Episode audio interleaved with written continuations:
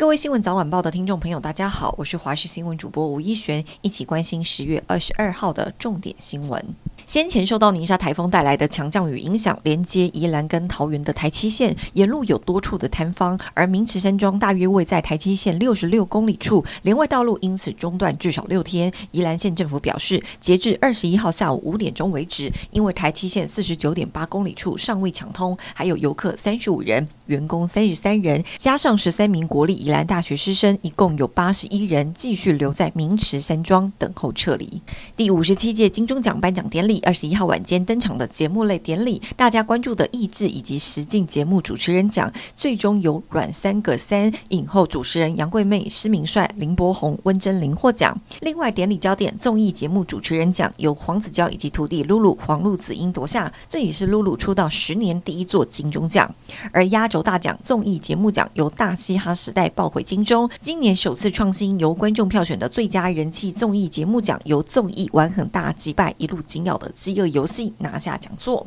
制作人以及 Kid 昆达上台领奖时致辞，特别提到要把奖项献给在天上的小鬼，场面相当感人。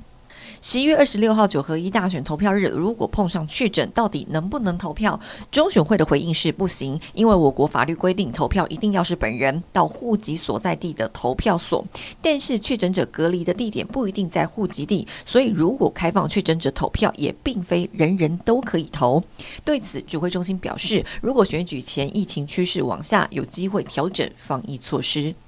体坛消息：台湾柔道男神杨勇伟在柔道阿布达比大满贯赛男子六十公斤级决赛不敌乔治亚十九岁小将，卫冕失利，拿下银牌。在金牌战中，比赛结束前大约一分三十秒，对手率先取得半胜领先。接下来，杨勇伟始终没能反击逆转，最终以些微差距吞败。这也是杨勇伟继德国杜塞道夫、蒙古乌兰巴托大满贯赛后，生涯第三座大满贯赛银牌。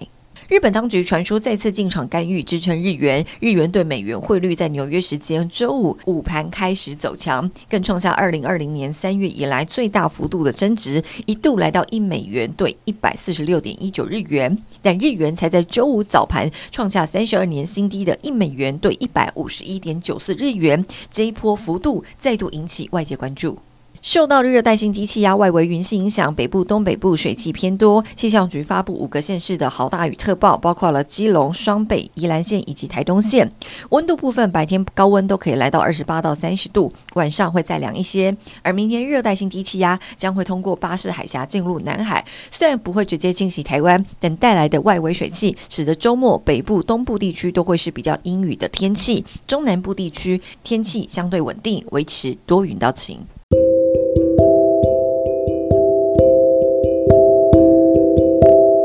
以上就是这一节新闻内容，非常感谢您的收听，我们下次再会。